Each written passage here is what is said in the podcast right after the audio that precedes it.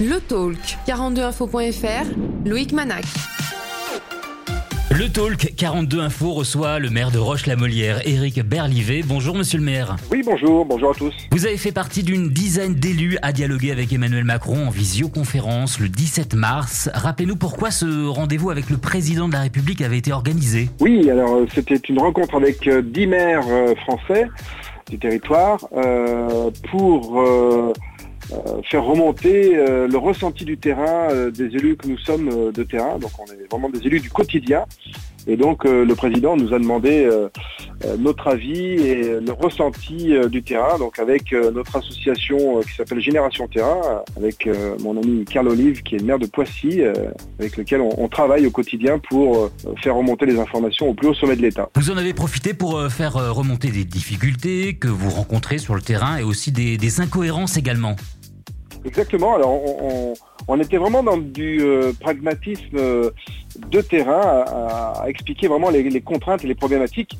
Des fois, les, incohérences qu'on peut retrouver, par exemple, entre les crèches, la petite enfance euh, dans les mesures de confinement et les écoles maternelles, où c'est pas le même son de cloche et, et la même harmonie, ou alors exactement aussi dans le, dans le domaine du sport où on met à disposition des équipements sportifs en extérieur et les fédérations sportives n'ont pas les mêmes protocoles alors qu'ils sont validés par euh, le ministère euh, des Sports. Donc euh, voilà, j'ai demandé qu'il y ait une harmonie pour que ce soit plus lisible pour tout le monde et puis qu'on sache quoi répondre sur le terrain au quotidien. C'est quelques exemples parmi tant d'autres. Votre opinion sur euh, la situation de la crise sanitaire dans la Loire, les tests, les écoles, la politique de Saint-Étienne Métropole? Alors, euh, la, stratégie de, protection euh, fonctionne pas trop mal avec l'ARS, puisque par exemple, la semaine dernière, on a commencé les tests salivaires dans les écoles primaires, ce qui a engendré d'ailleurs la fermeture de plusieurs classes sur notre commune.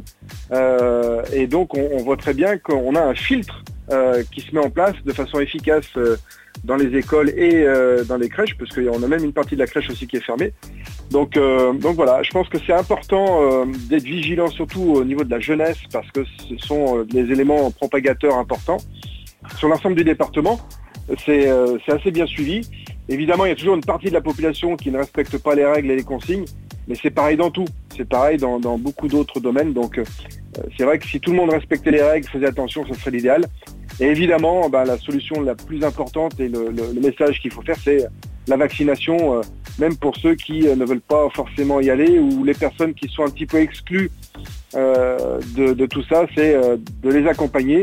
Parce qu'on a la chance d'être en France et d'avoir un amortisseur social, économique puissant et un système de santé, santé puissante qui, permet de prendre en charge tout ça. Donc, on est un des rares pays au monde à, avoir ça. Donc, il faut vraiment en profiter.